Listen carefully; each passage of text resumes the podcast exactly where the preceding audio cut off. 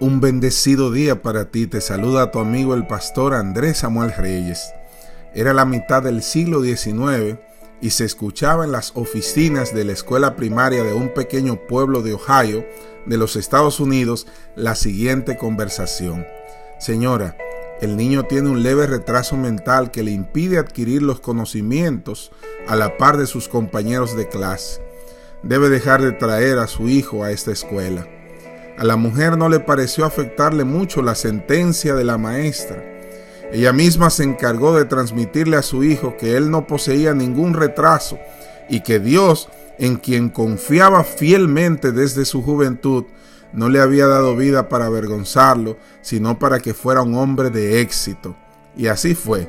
Pocos años después, este niño con solo 12 años fundó un diario y se encargaba de venderlo en la estación de ferrocarril de la ciudad de Nueva York.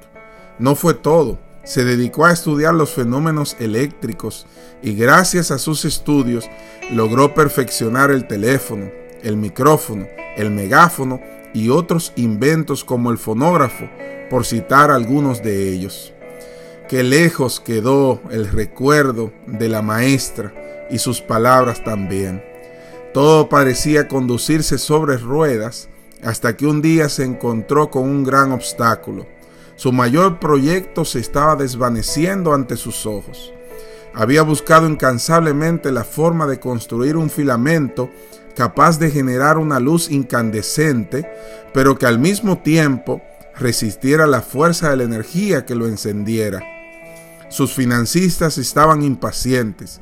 Sus competidores parecían acercarse a la solución antes que él y hasta sus colaboradores se encontraban desesperados. Luego de tres años de intenso trabajo, uno de ellos le dijo, Tomás, abandona ese proyecto. Ya llevamos más de tres años y lo hemos intentado en más de dos mil formas distintas y solo conocemos el fracaso en cada intento.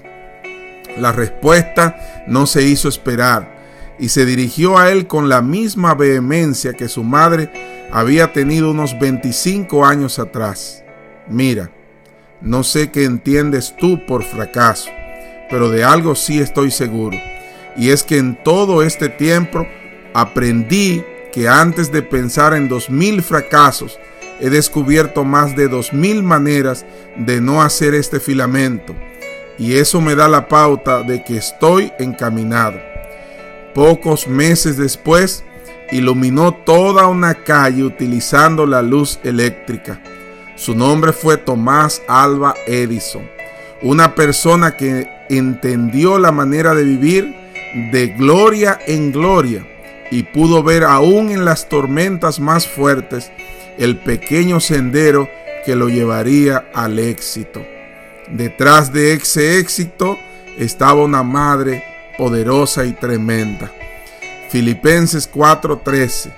Todo lo puedo en Cristo que me fortalece. Todo lo puedo en Cristo que me fortalece. Y hoy te digo, Jehová está contigo como un poderoso gigante Jeremías 20:11. No te rindas, no te rindas, nunca te rindas, porque tu Dios es poderoso. Feliz día para ti.